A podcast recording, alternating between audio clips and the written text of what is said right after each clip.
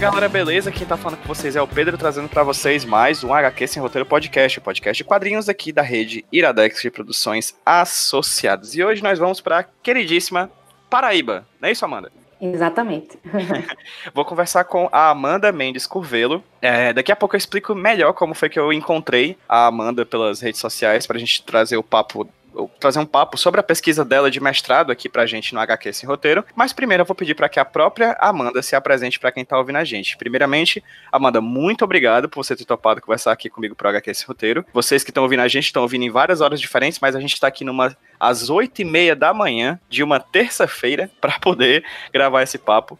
Esse papo que vai, com certeza vai ser sensacional, porque o tema da pesquisa da Amanda também é sensacional. Mas primeiro, Amanda, por favor, se apresenta para quem está ouvindo a gente. Olá a todo mundo que esteja ouvindo a gente, que gosta de quadrinhos, provavelmente. Bem, eu sou a Amanda, eu sou formada em letras, em língua inglesa, e fiz especialização em linguística e mestrado em letras na área de literatura. E é isso.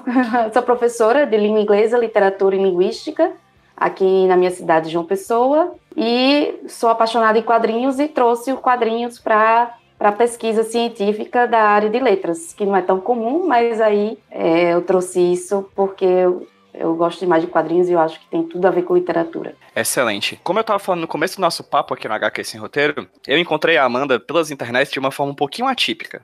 Por quê? Durante o ano de 2018, rolou durante um pequeno período no Twitter uma hashtag sobre tem pesquisa no Brasil. Uma hashtag, acho que era tem pesquisa no Brasil. Uhum. Que era uma hashtag que foi levantada por causa, como uma espécie de reação às notícias de, de constante corte das verbas da CAPES, da CNPq e de outros órgãos de, fo de fomento de pesquisa aqui no Brasil. À época, eu era. Eu ainda sou, na verdade, enquanto gravo esse papo. Na verdade, acredito que quando ele for ao ar eu já não serei mais. Mas sou bolsista da CAPES, aqui no mestrado de comunicação da Universidade Federal do Ceará. Você também foi bolsista, não é isso, Amanda? Fui, fui bolsista. Pela CAPES também. Pronto. E aí, no caso, a gente. Várias pessoas do Brasil levantaram essa hashtag falando sobre os mais diversos tipos de pesquisa possível, das mais diversas áreas possíveis. E aí eu pensei, rapaz, tem gente publicando isso aqui, eu vou publicar aqui no Twitter vou pesquisar no Twitter, hashtag mais o termo quadrinhos. Foi aí que eu vi uma pessoa, na Paraíba, escrevendo no Twitter que tinha feito pesquisa sobre quadrinhos, mais especificamente sobre a adaptação de quadrinhos do clássico Romeu e Julieta do Shakespeare. Era a Amanda, eu entrei em contato com ela pelo Twitter, começamos uma conversa desde então. Já faz alguns meses, inclusive, que teve essa conversa, mas finalmente deu certo a gente marcar esse papo pra gente gravar aqui pro podcast. É isso? Contei a história certinha, Amanda? Tá tudo correto. pois, Amanda, eu vou começar o papo como eu hum. sempre começo com todo mundo que é pesquisador aqui no HQS Roteiro. Quem ouve já sabe como é que é o esquema. Eu queria te uhum. fazer uma pergunta. Como uhum. foi o teu caminho como pesquisadora de quadrinhos? Desde a tua graduação, você falou que você é graduada em letras também na UFPB? Isso, na UFPB. Pronto. Então eu queria saber como é que foi todo o teu processo para chegar em estudar quadrinhos. Você não chegou a estudar na graduação, né? Foi só no mestrado. Como é que foi o procedimento para você dizer, eu vou estudar quadrinhos e mais especificamente, eu vou estudar adaptação de Shakespeare para quadrinhos? Sempre gostei de quadrinhos, é, sempre fez parte da minha vida. Eu acho que todo mundo que gosta, é, gosta de quadrinhos é, começou com Turma da Mônica, os gibis da Turma da Mônica. Então eu comecei dessa forma. E aí, conforme eu fui crescendo, fui amadurecendo e fui é, procurando é, material que assim também fosse mais maduro na área de quadrinhos, graphic novels, etc. E sempre vi que quadrinhos, ele, pela narrativa, através da narrativa, ele tinha uma ligação muito forte com a literatura. E também percebi que havia um preconceito dentro da área acadêmica, né, é,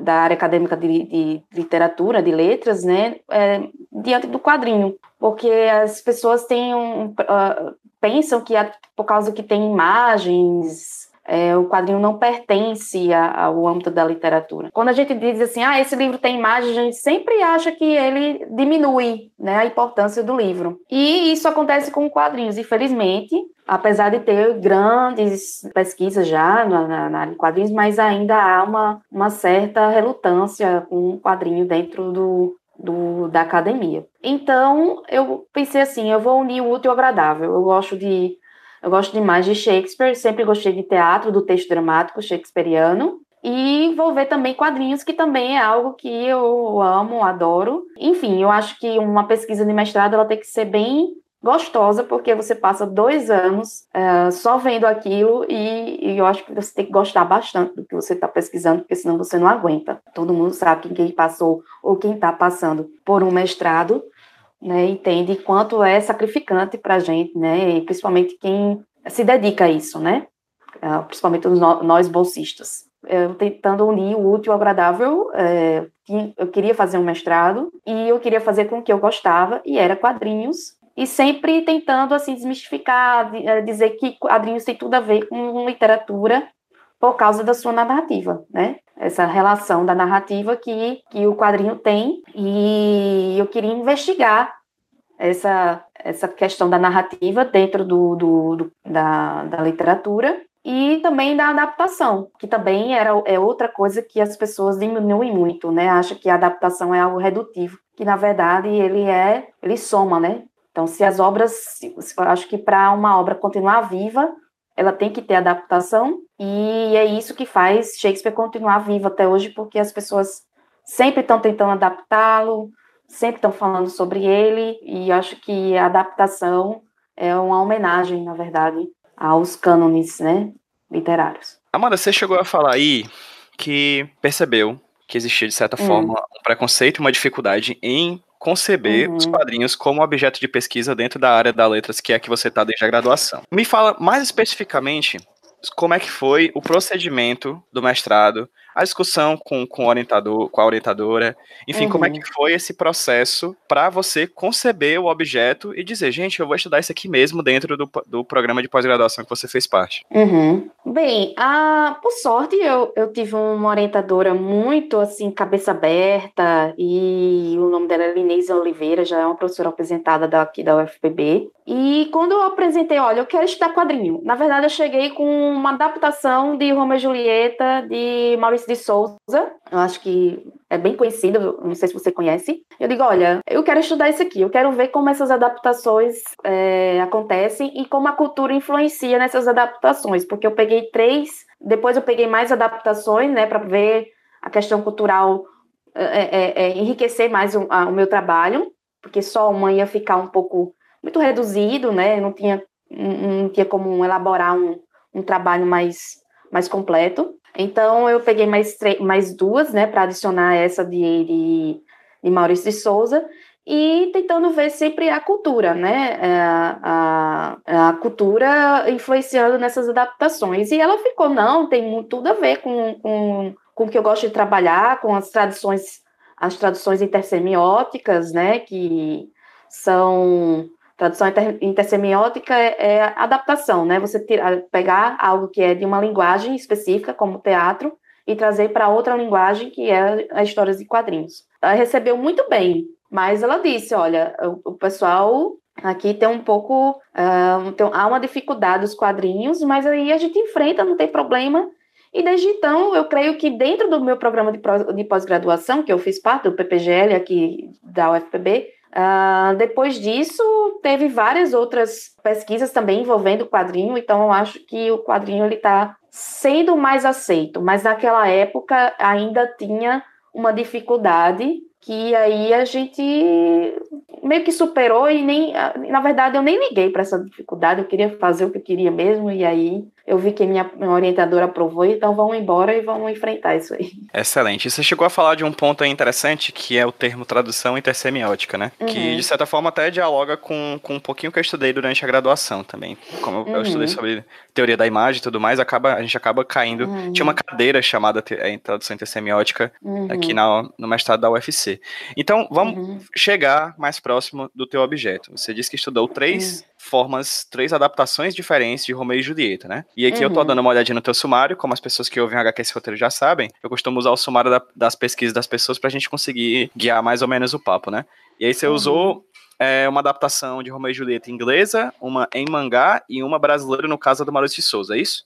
Isso, exatamente. Pronto, daqui a pouco tu fala um pouco mais sobre elas, que eu quero muito conhecê-las, assim, porque eu conheço a do uhum. Maruti Souza, mas a do mangá e a, do, a inglesa eu não conheço. Você começa o primeiro capítulo, né, no caso, falando uhum. da semiótica da cultura. A gente até chegou a discutir isso nos bastidores aqui no WhatsApp, né, uhum. né, sobre quais foram as uhum. semióticas que a gente tangenciou durante a dissertação, durante a, a pesquisa, né. E aí você fala uhum. da semiótica da cultura e da semiótica persiana. Eu acho que é eu acho que é interessante a gente falar um pouquinho sobre cada uma delas e como é que elas foram utilizadas como chave de interpretação da tua pesquisa. Se possível, Amanda, fala um pouquinho sobre o que seria essa semiótica da cultura e o que seria uhum. essa semiótica do Peirce e como é que elas, de certa forma, se encaixam na tua pesquisa? A, a semiótica da cultura, para quem não conhece, ela surgiu na Rússia, né, dentro da escola de Tartu Moscou, e tem grandes nomes que participaram dessa escola, que é quem é da área de, de letras vai reconhecer. É Bakhtin, exatamente. Estou querendo ah,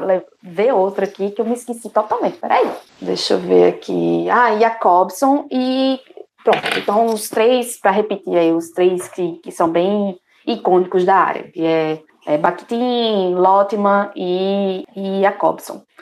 Então, eles criaram essa escola de Tartu Moscou que levava é, um estruturalismo, né, é, um formalismo, aliás, desculpa, um formalismo russo que ele sempre leva em consideração a cultura na literatura, né? Então, que a cultura é muito influente na, na literatura e ambos não podem dissociar um do outro. Com isso, eu é, vejo a semiótica da cultura foi fundamental para a minha pesquisa, porque eu estava, como eu como eu tinha três quadrinhos de culturas diferentes, eu queria ver como essas culturas influenciavam a, as adaptações. Que depois a gente vai ver que, que, que obviamente, elas são muito incisivas, né, para a produção e, e, e para essas adaptações. Já a semiótica de, de Peirce, ela, ela é um pouco mais estruturada, né, ela, não é à toa que Peirce ele foi matemático,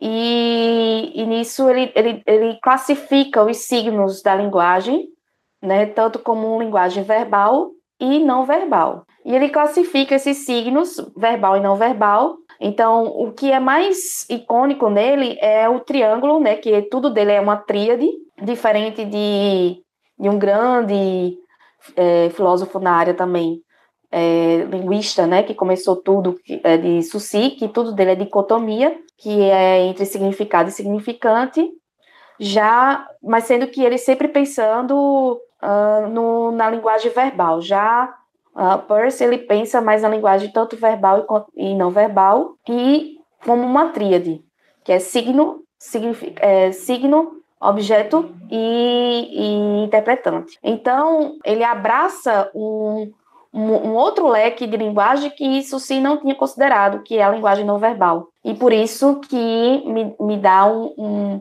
assim, dá um grande suporte, porque os quadrinhos, eles têm, ele tem as duas linguagens, verbal e não verbal. Por isso que eu trouxe o Percy para pesquisa também, porque ele ia me dar esse suporte muito bom para essa linguagem não verbal que não tinha, no âmbito das letras, não, não, não, não tinha algo que, que me desse esse suporte e que me ajudou demais, né? Ele divide o signo entre signo, objeto e, e, e interpretante, que o signo, vamos dizer, é, é a recepção do, do, uh, do signo, quando, por exemplo, o, o, o som de uma palavra, o objeto seria quando você faz uma ligação ao, ao objeto visual, por exemplo, cadeira, você, você, você, isso tudo é mental, tá? Esse processo mental de tradução da linguagem, né, do, do, do signo. E aí você recebe aquele, aquele é, o som cadeira, e aí você tem aquela imagem mental do que seria cadeira e você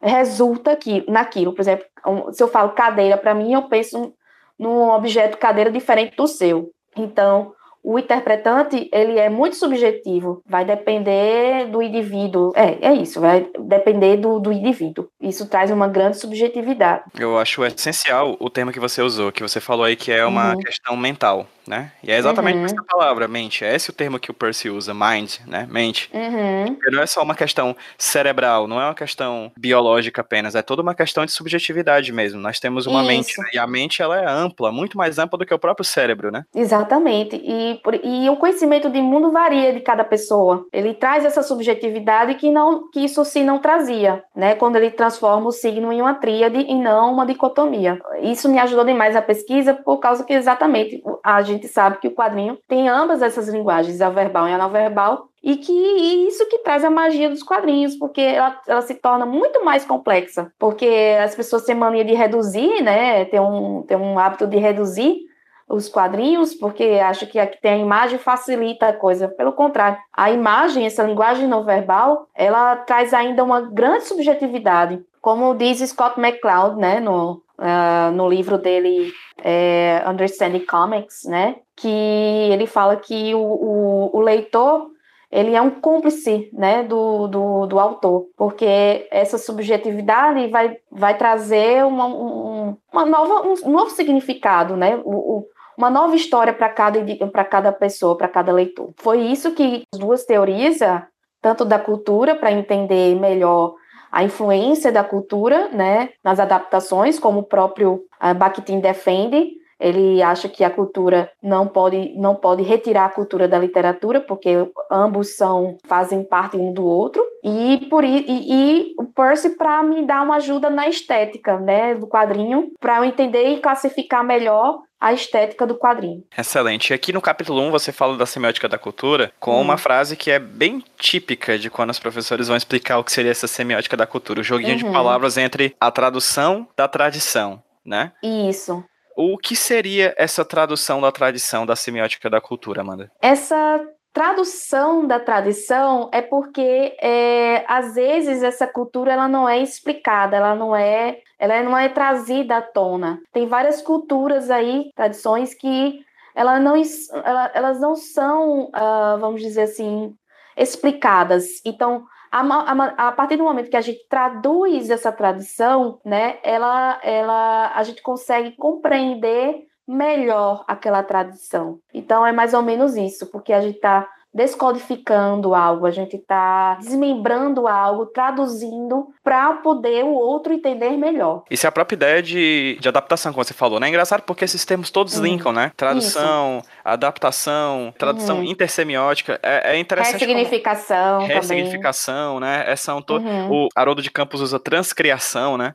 Como se você uhum. transcriasse. Então, assim, a gente tem diversos termos que todos eles mais ou menos falam com a gente, assim. É interessante porque isso sempre fez uhum. parte da nossa cultura, mas quando a gente uhum. chega numa, num momento de cultura pop em que os livros vão pra tela de cinema, ou então os uhum. grandes clássicos são transformados em, em quadrinhos do Maurício de Souza, a gente tem isso cada vez mais, na verdade sempre foi forte, mas hoje cada vez mais evidente, né? E aí você fala principalmente do teatro, aqui uhum. em algum momento você fala da semiologia do teatro, no capítulo 2 você deixa um momento só para falar sobre o teatro, e eu queria uhum. te perguntar isso, porque assim, teatro e literatura são meio que duas linguagens próximas, mas também juntas e separadas ao mesmo tempo, né? Como é que foi a tua pesquisa sobre a questão do teatro, assim? Aonde o, teatro tangencia a letras? Como é que essas duas linguagens se, se articulam? Bem, o teatro você entendeu bem, que ela, ela ele possui duas linguagens, e a gente divide entre teatralidade e textualidade. Teatralidade é a encenação, é isso aí cabe mais ao pessoal que é da área de teatro. Ah, na literatura, a gente abraça o texto dramático, que ele é a textualidade do teatro. Então, para o teatro haver, ele precisa do texto dramático e da encenação. Que nos cabe na área de letras é o texto dramático, certo? E foi isso que eu estudei. Eu não estudei a encenação de Romeu e Julieta, até porque se eu fosse estudar a encenação de Romeu e Julieta, seriam muitas. E aí eu me concentrei no texto dramático. Então é isso. O, o, o teatro ele tem é, é, essas duas faces, né? Que é, é a encenação e o texto dramático. E que nos cabe exatamente é, é, o que a gente se foca, é o que a gente foca é no, no texto dramático em si. Que é, de certa forma, o que permanece do teatro, né? Porque a atuação teatral, ela é eventual, né? Ela acontece e termina, uhum. e depois acontece uhum. e termina, mas o que permanece desse tempo todo é o texto, né? A palavra Isso, escrita. o texto, ele é estático, né? Ele não muda. Já a encenação, ela, ela não é estática, ela é viva. Ela, inclusive, pode ser até a mesma peça de teatro, mas a cada encenação, a cada a cada sessão ela vai se modificar, porque são atores, são, são pessoas, então pode, ver, pode haver uma improvisação, pode haver alguma, alguma coisa que eles principalmente na comédia, né? Na comédia existe muito isso, que eles tentam regionalizar as coisas. Por exemplo, no Hermano Teu na Terra de Godard, eles, eles meio que usam, né? A, a, eles fazem meio que um estudo da região, né? Para poder colocar alguns elementos do, da região para o pessoal se identificar melhor com, com os personagens.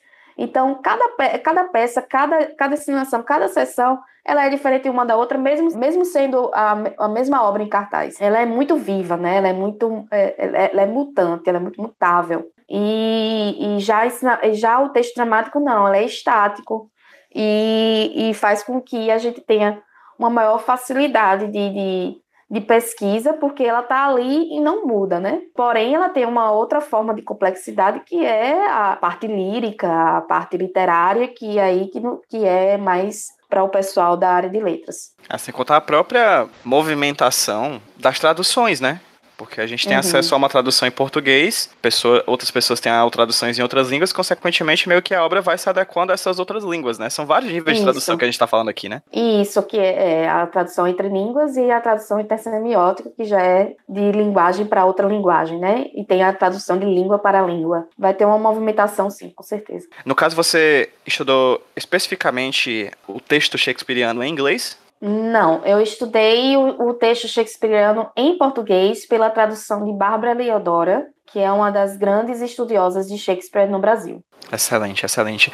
E pronto, vamos lá, chegamos nesse ponto. Falamos esse nome, Shakespeare, né? Amanda, uhum. quem foi William Shakespeare? Ah, meu Deus, William Shakespeare foi o nosso bardo, né? Todo mundo descreve ele como bardo que, que, que inspirou todos nós. Uh, Shakespeare, ele, ele tem essa característica de. Ele tinha essa característica de, de, de ser tanto popular quanto lírico, né? Belo, canônico. Ele tinha essas duas características e é isso que, que trouxe ele né, para o cânone literário, porque ele, ele abraçava todos, né? Apesar de ser uma, uma na época, né, apesar de ser o teatro dele ter sido mais para a massa, porque o teatro naquela época era meio que marginalizado, você pode ver que os teatros, o teatro, o teatro Globo, que era o teatro que ele, que ele tinha, fazia parte, é, é, estava na parte, vamos dizer, pobre da cidade, da cidade de Londres, né? É, do outro lado do rio Tamisa. Então, se vocês viram Shakespeare apaixonado, ele mostra muito isso, que toda vez que ele ia se encontrar com a, com a moça, né, que era a Julieta dele, é, ele tinha que atravessar o rio. E era numa parte extremamente pobre e marginalizada. E aí ele conseguia fazer isso, ele conseguia dialogar com ambos, ambos os públicos, né? Tanto como, como o, os pobres e, e, e, e os ricos. É, ele tinha uma linguagem versada e também tinha a linguagem da prosa, tudo dentro de uma só. E ele trouxe a tragicomédia, porque, segundo Aristóteles, o teatro se dividia entre tragédia e comédia, e o, ambos não se tocavam. Quando falava de tragédia, era sobre o belo, sobre o herói, sobre alguém que tinha uma índole intocável. E a comédia era sobre alguém que, que, não, era, que, eh, que não era ninguém, e, e sempre falando sobre o feio, algo que, que, que nos choca, né? Já Shakespeare ele trouxe, ele uniu ambas os, o, o, as características. Se você for ver Romeu e Julieta, ela obviamente é uma tragédia, porém com um, um pouco regada a comédia também, que se você for ver, você tem dois personagens que são responsáveis pela comédia, que é Mercúrio e, e a Ama, e que traz essa, esse alívio cômico que Shakespeare trouxe para gente, esse alívio cômico. Então, Shakespeare é o bardo que sabia utilizar os puns, os trocadilhos como ninguém, e que sabia dialogar com, com ambos os clientes, vamos supor assim, né? Excelente. E você chegou a falar aí, por exemplo, sobre essa personagem do Shakespeare apaixonado, que era a Julieta dele, né? Romeu e Julieta, assim, eu posso tá enganado, mas pelo menos para mim é hum. a peça dele que mais, sei lá, marcou assim as produções culturais que viriam em diante, assim, essa ideia desse amor uhum. que não uhum. pode se, ser ser concebido e por uhum. isso ambas as pessoas. Tem um quê de arquetípico nessa história, tem um quê hum. de mitológico nessa história que sobrevive apesar dos anos passarem, assim. Sim, e... e não, e não começou com ele, né? Ah, perfeito, por favor. Fala então. E, e, não começou com ele, porque assim, as pessoas acham que a, essa, esse amor proibido, uh, esse mito do amor proibido começou com Shakespeare, mas não, começou há muito an tempo antes, né? Desde do, da, do, do, das, das peças gregas que havia esse, proib, esse amor proibido, só com, com outros nomes, né? Não era Romeo e Julieta, obviamente. Então ele, ele bebeu dessa, dessa água, dessas fontes né, para criar Romeu e Julieta. as adaptações são palimpsesticas, até mesmo uh, Shakespeare também adaptou esses mitos que, que, que, já haviam, né? Lógico, não tirando o mérito dele, que Romeu e Julieta, é, a forma com que ele escreveu, a forma como ele trouxe o teatro, é, modernizou o teatro, né? Porque o teatro grego não tinha tantas pessoas em cena, e, e já o Shakespeare ele tinha esse poder de mexer com o imaginário e também apelar para a imaginação do autor, ou do autor não, me desculpe, do público. Ele dizia assim, um exército de um lado e um exército de outro, mesmo não havendo exército nenhum. Então, ele meio que também sentia necessidade da, da, da, da participação do público, né? Como se fosse um mestre de RPG, não tem nada ali, mas aí a gente meio que elabora aquilo na cabeça da gente. Então, ele fazia muito isso, ele apelava para o público dele para poder é, ter um bom resultado, né? E, e, então ele exatamente isso que não, não podemos tirar esse mérito porque ele reescreveu esse mito de uma forma brilhante, apesar de, de ele já existir, não começou com ele. Então, muitas pessoas acham que começou com ele, ele criou esse mito, mas na verdade não. Excelente. E você falou uma palavra cirúrgica, assim, que eu acho que é essencial pra gente pensar desse jeito, pensar nisso dessa forma, que é, uhum. tu usou o adjetivo palimpséstico, né? Uhum. Que vem de palimpsesto, né? É só pro, pro do papiro, por se reescrever sempre, sim, sempre sim, se é. reutilizar. É, porque o Genética ele tem um livro exatamente chamado Palimpsestos, né? Que Isso. É porque palimpsesto, como você mesmo falou, é a ideia do pergaminho, né? Do, do papiro uhum. que ele vai.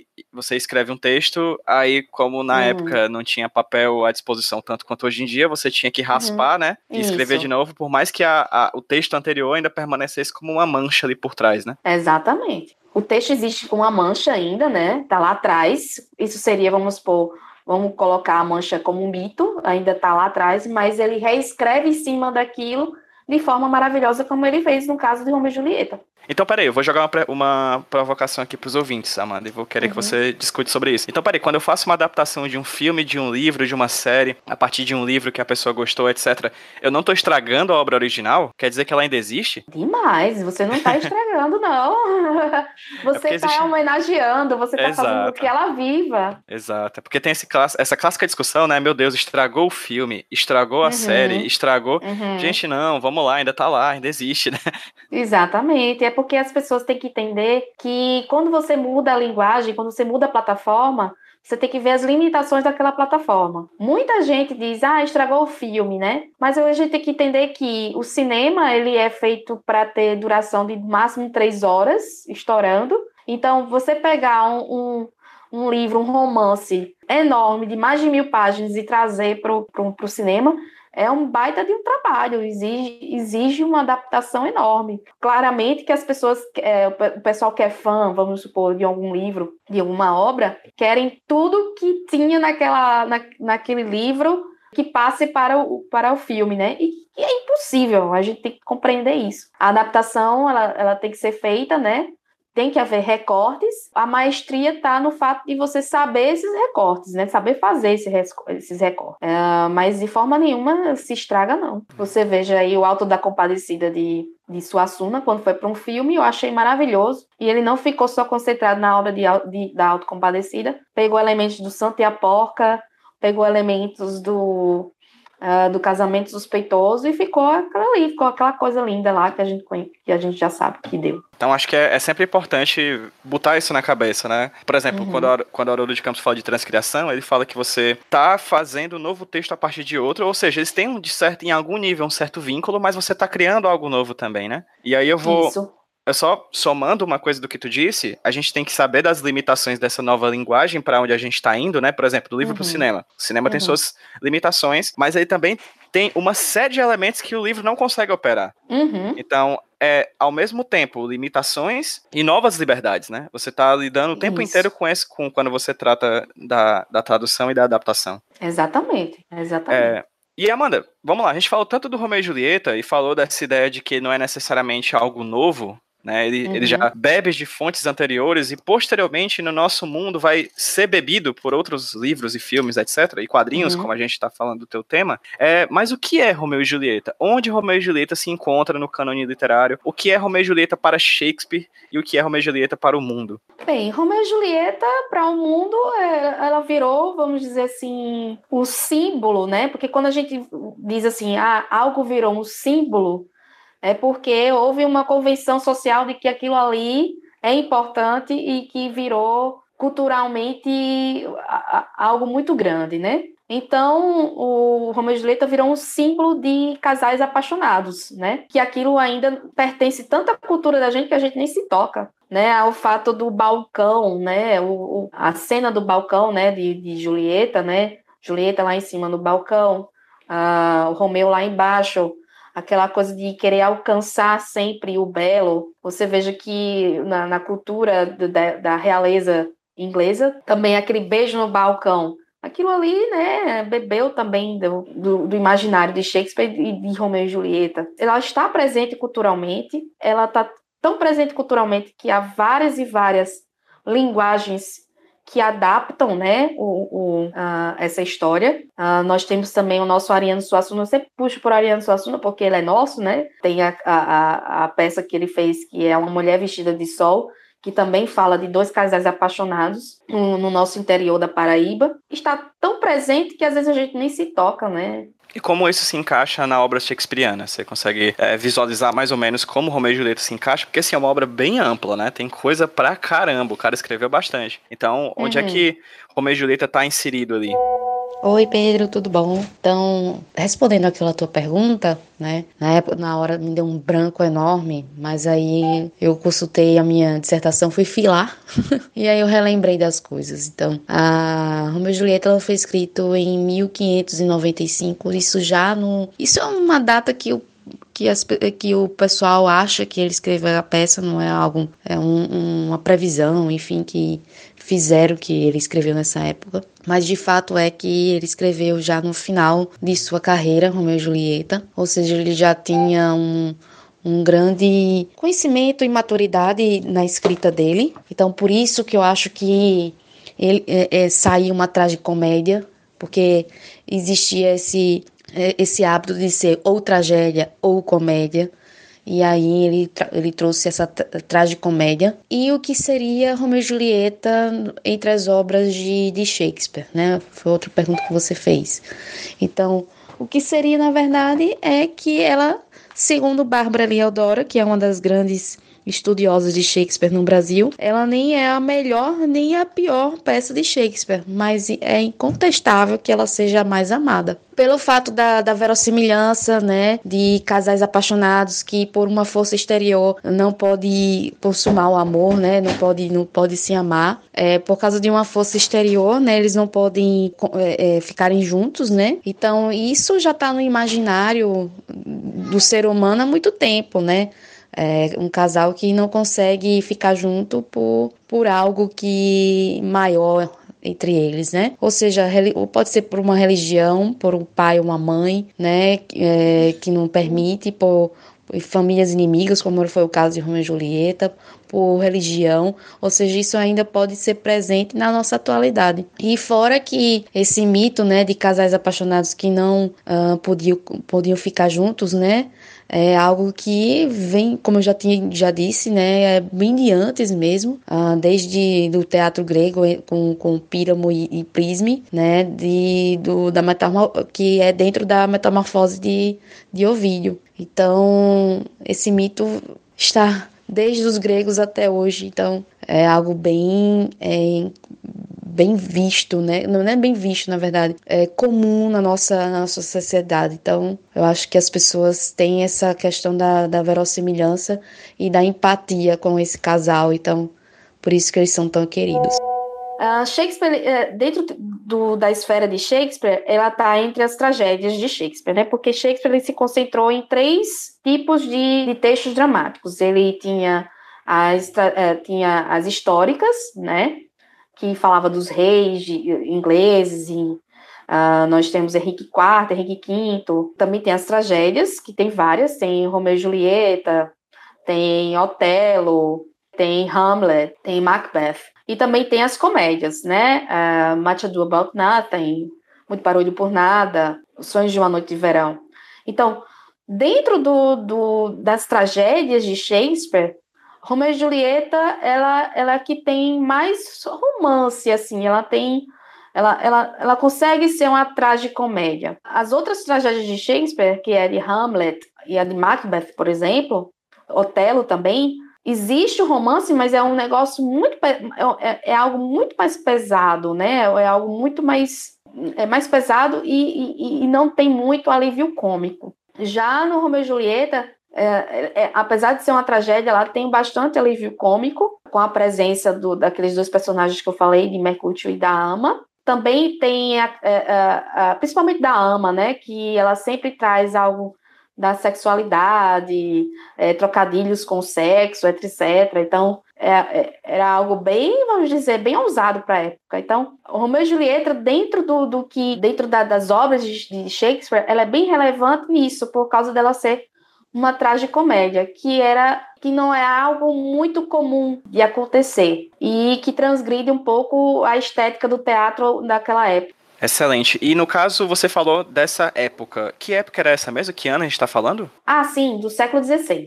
1500 alguma coisa. Isso. Uhum. Sabe me falar mais ou menos assim como é que seria a, a o espaço histórico da época? Porque assim, você falou que uhum. tragédias de, de amores impossíveis existem há muito tempo. Uhum. Mas Shakespeare deu a ela uma cara que viria uhum. a ser uhum. uma cara que seria lembrada até hoje, tanto ao ponto de alguém estudar em um mestrado na Paraíba quase uhum. mais, mais de 400 anos depois, né? Quase 500 uhum. anos depois. O que seria esse período histórico? Como é que qual foi essa cara histórica que Shakespeare deu aos personagens da Romeo e Julieta? Essa história das famílias, esses clãs, como é que era a vida na Inglaterra da época para Shakespeare criar essa obra tão icônica. É, apesar de Shakespeare nunca ter saído de Londres, né? Assim, não que alguém tenha relatado isso, mas a, a, a, a peça de Romeo e Julieta não se passa em Londres, ela se passa em Verona, né, no século XVI.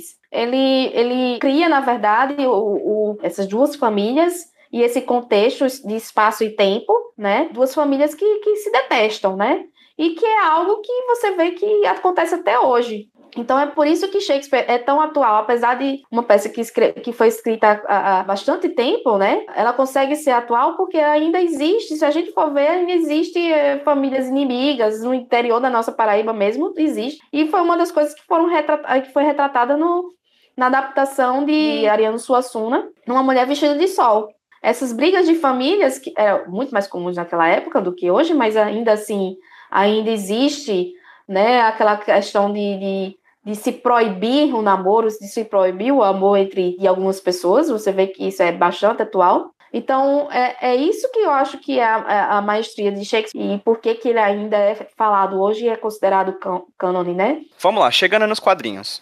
Você disse que você adaptou, você adaptou, você estudou três adaptações uhum. diferentes de Romeu e Julieta. Uma inglesa, uma em mangá, outra brasileira. Que obras são essas? A brasileira a gente meio que já conhece porque faz parte realmente da, da, da vida de muita gente. Assim, eu lembro de ter lido, não lembro. Eu, eu, li, eu acho que eu li a adaptação do Maurício Souza, mas eu não li a original. Eu nunca li Romeu e Julieta. Inclusive, deu vontade depois desse papo. Que obras de quadrinhos foram essas e por que exatamente essas? Nós temos muito no mercado, ah, muitas adaptações de Romeo e Julieta, isso é óbvio, né? Eu fui selecionando algumas que eu queria trabalhar. Eu queria obras que fossem totalmente opostas culturalmente falando. Eu descobri uma que é não tinha descoberto, na verdade, eu já gostava dela e foi ela que foi o estopim de tudo. É a de Maurício de Souza, que é a adaptação de Romeo e Julieta utilizando os personagens de Maurício de Souza, da Turma da Mônica, e outra que eu que essa foi uma que eu uh, busquei e achei, e eu digo, não, essa aqui vale a pena ser estudada, é Romeo e Julieta em mangá, né, é, feita por Sônia Leong. Então, ela traz Romeu e Julieta de uma forma adaptada, mas também atualizada no seu tempo e espaço. É, no passa em dias atuais em Tóquio. Já na outra que eu consegui, que gostei bastante quando eu vi, eu digo não, eu tenho que trabalhar com ela também. É uma Romeo e Julieta, uh, e Julieta em graphic novel, né? Em formato de graphic novel. É uma adaptação com texto original, certo? Tanto esse quanto do mangá também é com texto original. O que e seria aí, esse texto original, hum, só para saber? Com o texto dramático original. É como se eles transportam. Do, Entendi. Entendi. Com as falas dos personagens original, certo? A do Maurício de Souza não segue isso, é isso? Não, Maurício de Souza é total adaptação, até porque o, o texto de o texto dramático de, de, de, de, Shakespeare ele é bem adulto, né? Uhum, então, perfeito. então o, o, até certas cenas você vê que Maurício de Souza não tem. Se você vê na minha, na minha dissertação, uhum. vai haver, porque eu desmembrei, eu, eu, eu, recortei, né? Eu recortei várias cenas, e algumas das cenas que, que são mais adultas, pode ver que não tem o, o recorte de, do, da adaptação de Maurício de Souza. Uhum, como a parte que, que eles, enfim, que, que é, após o casamento, né, que mostra a relação deles e tal. Então, essa parte não, não mostra, obviamente, Maurício de Souza. Uhum. Seria muito polêmico, né?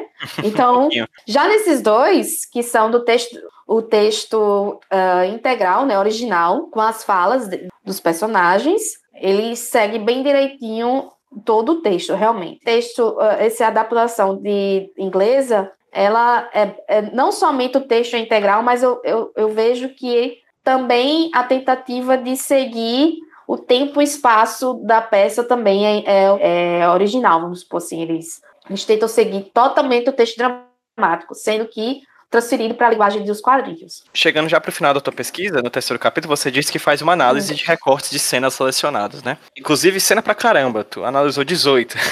Isso. é, desde a cena do coro até o epílogo, né? Isso. Por que dessas cenas e quais foram os resultados que você encontrou nessas diferentes obras de diferentes pontos do mundo? Eu acho interessante isso, porque você pega uma adaptação inglesa, europeia, uma adaptação em mangá japonês e uma adaptação brasileira, como se fosse geograficamente três pontos diferentes do globo, assim. Isso, exatamente. Para mostrar meio que como a obra do Shakespeare partiu de Londres, mas foi para o mundo também, né? Exato. E para diferentes uhum. épocas, né? Já que você falou, por exemplo, no estilo mangá, como ele meio uhum. que, que dialoga com, com os tempos atuais, atuais, no caso, atual, da época que o mangá foi feito, né? Por que essas cenas? Certo? E como é que, durante a análise, o que você viu dessas cenas? Uh, as cenas, uh, todas essas cenas, todos esses recortes, eu separei porque tinha algo que realmente era significativo para a pesquisa, certo? Então, essas cenas, por exemplo, a cena do, do coro, né? Para quem conhece teatro, é, sabe e reconhece que o coro ele é, é uma tentativa de ambientar o público do que está acontecendo, uh, o, o, tempo e espaço. O coro era um, um recurso utilizado desde o teatro grego, mostrar aí para meio que narrar realmente tudo que estava acontecendo, né, uh, uh, na peça, para introduzir a peça. E esse coro, ele, ele foi mantido nas três adaptações. Então, para mim, foi muito importante ter, eh, ter colocado essa cena uh, esse recorte, porque mostra como a, a cultura, a, a estética do teatro, texto, uh, permitiu que isso acontecesse. Então, uh, nas três adaptações, isso é bem presente, né, no, no coro, por exemplo. Tô pegando essa cena do coro porque eu acho que ela é bem emblemática. A estética do, do, do quadrinho é interessante ver como é ele é feito de formas diferentes né? O personagem assume, um dos personagens assume esse papel, na do, do Maurício de Souza, que assume esse papel é o Cebolinha, de ser o coro. Na do Romeu e Julieta, do, do mangá, não, não existe ninguém falando, é um, é um balão até diferente dos outros, para com, com esse recurso narrativo. Essas cenas, elas foram todas sublinhadas, né, destacadas, pelo fato de ela ter essas, essa mudança da linguagem do, essa transferência, essa transposição da linguagem é, do texto dramático para o quadrinho, para eu entender como é que ela foi feita, essa transposição de signos, e também para eu entender o, a influência cultural nisso. Basicamente, essas cenas uh, me fazem compreender como isso foi feito, certo? Tanto, as, tanto a transposição de signos, quanto a cultura influenciando diretamente nisso. Se for ver a cena do balcão, na cena do balcão você vê como elas a, a cultura é bem influente nisso daí.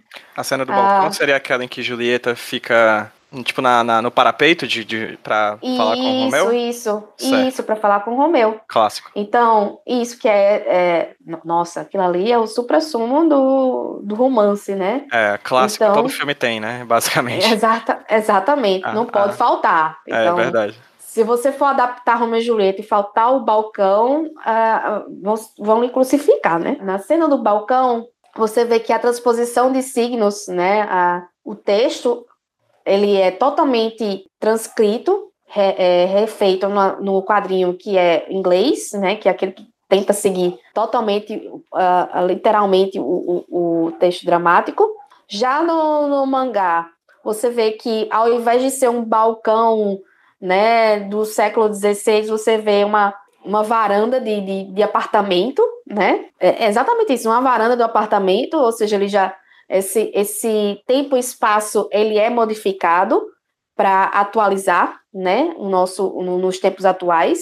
E no, no quadrinho de ai, do Maurício de Souza, ele ele é feito também é o único momento que ele é um pouco mais sério, porque no, no, no Maurício de Souza ele tenta carnavalizar tudo, né? Que ele é uma adaptação, mas ele tenta carnavalizar tudo que ele puder, porque é, é, é como se fosse uma paródia, né? Quando eu falo carnavalizar, é porque você está fazendo uma paródia de algo. Então ele, ele tenta ser um pouco mais sério. Então é basicamente isso. Então é todas essas cenas elas, elas são relevantes para a pesquisa para mostrar essa a, a, como é feita a transposição de uns de, de da linguagem para outra, né, do, do texto dramático para o quadrinho e como essas culturas e, uh, influenciam diretamente no, no, no, no quadrinho. Então, para uma questão para o pessoal entender a questão cultural, você vê que no, no mangá, a, as roupas, o figurino é diferente, as características físicas do, do, dos personagens são mais orientais, né? As armas também, você vê a presença da katana, de moto, de daquela poluição visual de Tóquio. É bem interessante ver essa, essa cultura influenciando. E também no, no, no quadrinho de, de Maurício de Souza, a gente vê linguagens típicas nossas do, do, do, do, do, do Brasil, nossos regionalismos, nossas homonatopeias, né? presentes é, na nossa língua, da nossa língua, que até a gente sabe que as onomatopeias variam conforme a cultura. Isso também a gente consegue perceber nas cenas que eu destaquei na, na no, no quadrinho inglês, que elas são diferentes. Né? Um exemplo é, por exemplo, a gente fala uh, au au para cachorro e lá eles falam woof woof, uma onomatopeia diferente. Uh, toque toque é quando a gente bate no, numa porta, lá seria knock knock. Até isso a gente vê nessas onomatopeias presentes dentro do quadrinho, e essa transposição de como a linguagem para o teatro veio para o quadrinho, e, e, através dos balões, né, que os balões se é, é, de acordo com a fala do personagem, o pensamento, etc. a, a questão da, do texto dramático para a narrativa, que a gente sabe que o texto dramático ele não possui narrativa em si. A única parte que tem é, um pouco de narrativa é nas rubricas, que é, para quem não sabe, as rubricas é onde o, o autor ele descreve a, a cena, né, para que ela seja posteriormente encenada pelo diretor do teatro, enfim, pela encenação, e o resto toda todo o, o, a história ela, a gente sabe através das falas dos personagens, não tem narrativa alguma. Isso é possível ser feito no, no, no quadrinho porque também a gente consegue entender a, a história através das falas dos personagens e da narrativa sequencial. A gente sabe que o Will Eisner fala até que são narrativas gráficas, né? A arte sequencial. Então, os quadros narram para a gente coisas que seriam da ensinação do texto dramático, é, é transposta para o quadrinho através das dos próprios quadros da, e, e, da linguagem não verbal. Toda essa linguagem verbal ela é transposta para uma linguagem não verbal com os quadros dos quadrinhos e para a linguagem verbal dos personagens. Perfeito. Você chegou a falar aí o termo carnavalização. Isso é um, um termo bakhtiniano? Isso, exatamente, bakhtiniano. O que, o que ele, o que ele é, assim, você falou rapidamente que é como uma espécie de, de, de sátira, é isso? A carnavalização, ela é um termo bakhtiniano, né? Ele tem um a ver de transformar algo alto em baixo. É a pura subversão, né? certo? Uh, ele traz esse termo carnavalização, que vem do carnaval, que a gente acha é carnaval brasileiro. Não. Carnaval, ele era um recurso da, da Igreja Católica para meio que uh, manipular as pessoas, né? Porque eles passavam o ano todo, o ano todo dizendo como é que as pessoas deviam viver, né? Como as pessoas deviam uh, se comportar. E você sabe que se você é, apertar muito as pessoas, ela meio que foge daquilo.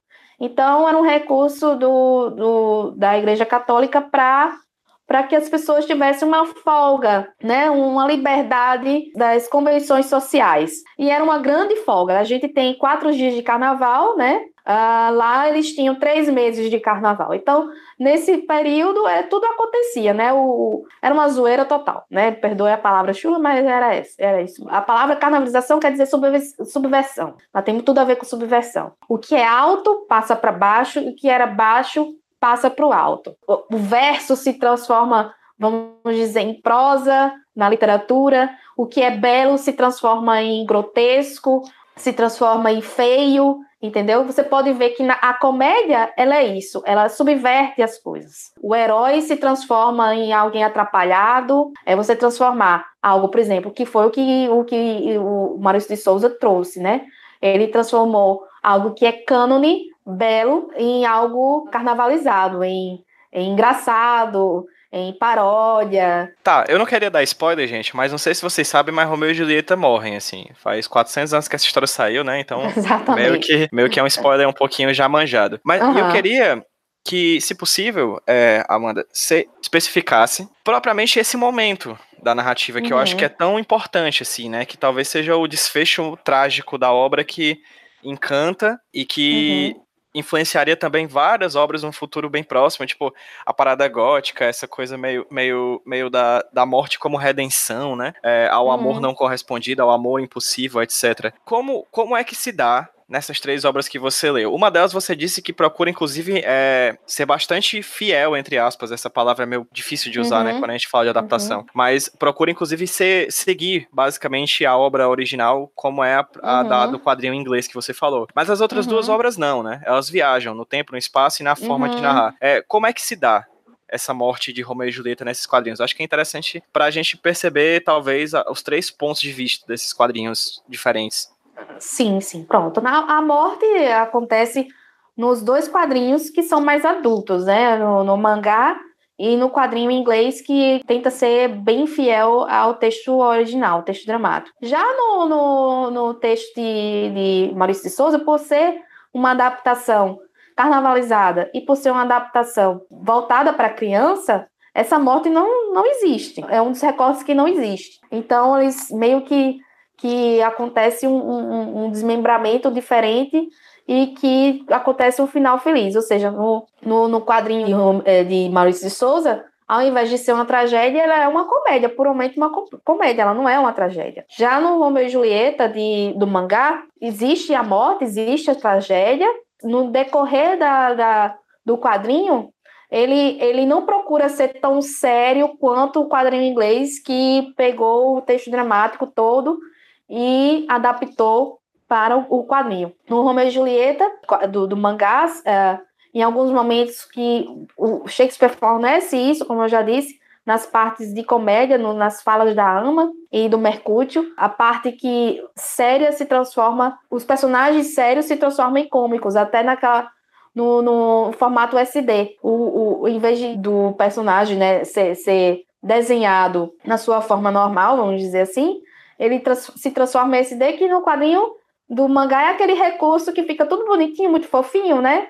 É, esse ah, é aquele que o personagem fica com a cabeçona, né? Tipo, isso, olhão, isso. aí ele fica cartoonizado ainda mais do que já é. Exatamente. Então, para você ver que, que assim, é, é, um recurso meio que, que dado por Shakespeare, né? Então, ele, pela comédia que tem, por exemplo, tem uma parte que a Alma diz assim, uh, vamos fulano, uh, uh, me dê o meu leque, né? E aí o Mercúrio diz, ah, é para é, esconder essa cara horrorosa, e ela fica irada. Então, é essa parte que se transforma em SD. Então, é, o próprio texto fornece esse momento. Eles souberam aproveitar bem, porque o mangá é isso, né? É, é, tem essa, esse recurso do SD. É, é interessante ver essa, essa influência cultural também no mangá.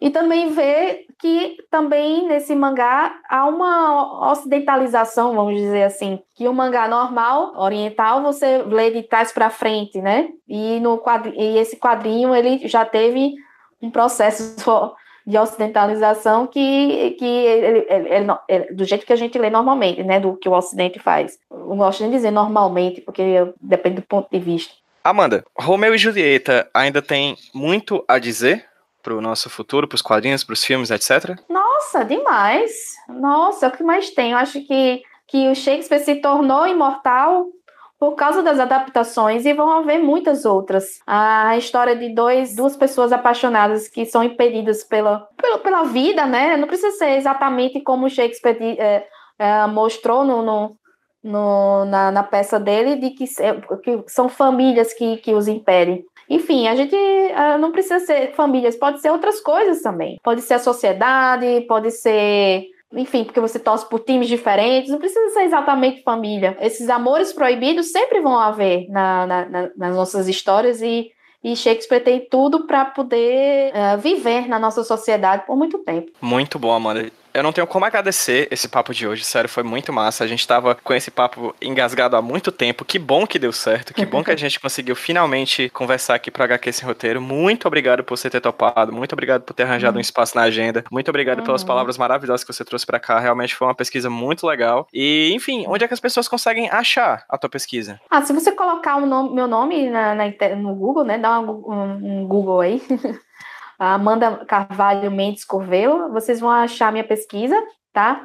O nome dela, uh, vocês podem colocar o meu nome junto com o título do da, minha dissertação, uh, do teatro aos quadrinhos, um estudo semiótico da tragédia de Romeu e Julieta. E espero que gostem, eu espero que, que eu favoreci, é, é, forneci um, um momento legal para vocês e que tenha despertado aí o, o, o interesse das pessoas em pesquisarem, em estudarem quadrinhos. E não só quadrinhos, outras narrativas também, que também acho que o pessoal ainda tem um pouco de preconceito na área de letras. Estou falando na área de letras, que na área de comunicação, eu, creio eu que uh, quadrinho já é bem já é bem vindo, né? Tanto cinema como até videogame, jogos de videogame também tem narrativas maravilhosas para serem estudadas. Então, eu espero que tenha contribuído aí, né, com, com alguma, enfim, com algo significante para vocês e tenha uh, despertado o, o, interesse aí na, na, nas pesquisas de letras com quadrinhos. Pois, gente, como vocês sabem, toda vez que a gente cita um link aqui no papo, o link vai estar no post do podcast, então a pesquisa da Amanda vai estar a um clique de distância lá no post do, desse podcast aqui do HQ Esse Roteiro, lá no site do Iradex net. Então, quem quiser dar uma lida no trabalho dela vai estar tá lá, beleza? Amanda, muito obrigado novamente, de verdade, muito obrigado de coração. Obrigada também pela oportunidade, para mostrar ao pessoal um pouco eu, do, do, meu trabalho. Se houver qualquer dúvida, podem entrar em contato e vamos ler quadrinho aí, porque é bom demais. Concordo plenamente. E muito obrigado para vocês que ouviram a gente. Então, Amanda, vamos dar um tchauzinho para quem tá ouvindo a gente no 3, 2, 1. Tchau, gente! Tchau, até mais.